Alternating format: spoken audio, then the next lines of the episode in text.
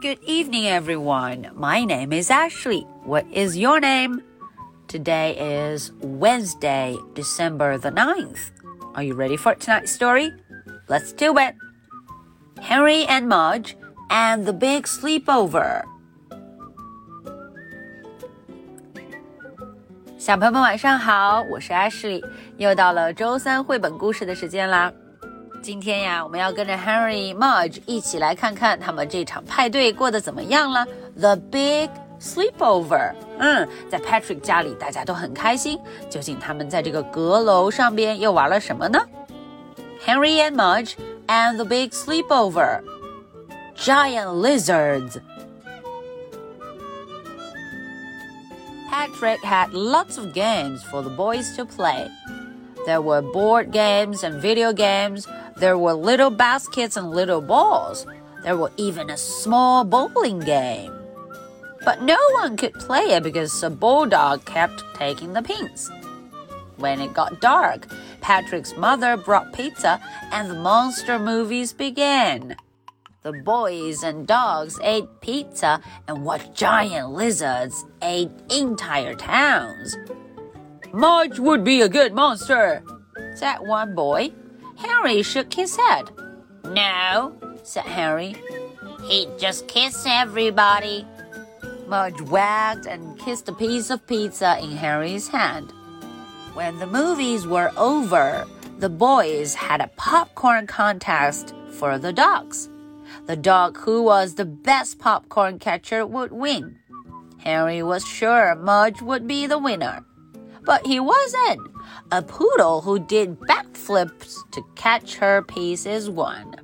Henry did not mind, though. Mudge was still the only dog who could eat a whole bowl of popcorn in one bite. Okay, so that was the English version. Now let's look into the story and find out what happened. Giant lizards. 巨大的蜥蜴 giant lizards. Patrick 家里呀有很多游戏。Patrick had lots of games for the boys to play. 啊，都有哪些游戏呢？Board games, video games, little baskets and little balls, even a small bowling game.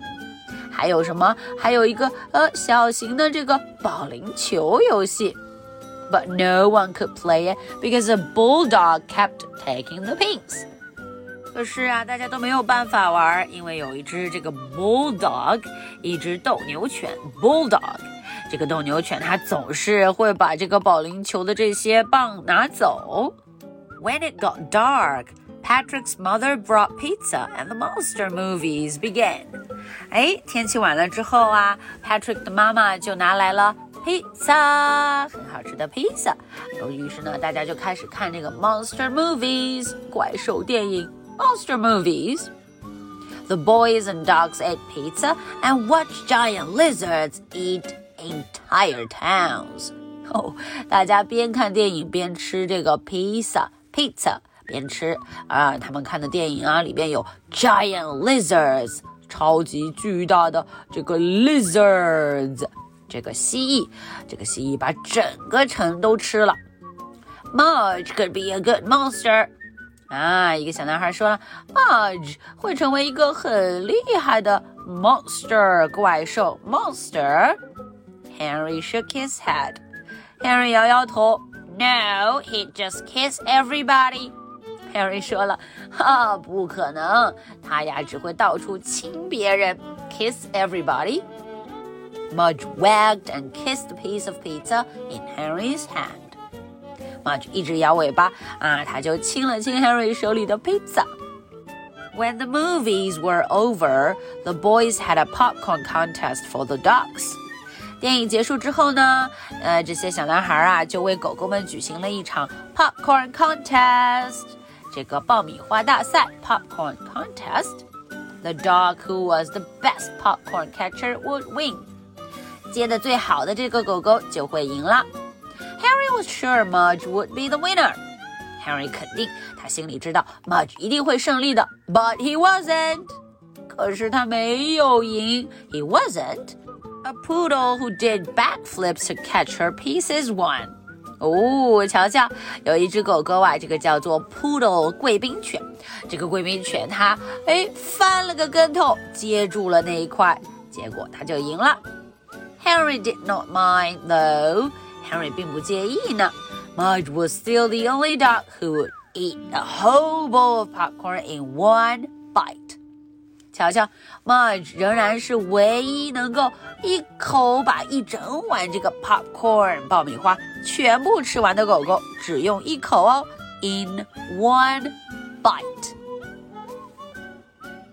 Okay, so this is the story for tonight. Now, are you ready for my two questions? Question number one. How many games does Patrick have and what are they? 啊，这个问题问的是 Patrick 家里呀有多少种玩具，多少种游戏呀？都是一些什么游戏呢？Question number two.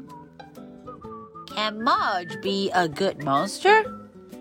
哎，这个问题问的是你觉得 Mudge 能不能做一个很棒的怪兽，a monster？And tell me why？ 为什么呢？Why？Okay, so this is the story for Wednesday, December the 9th.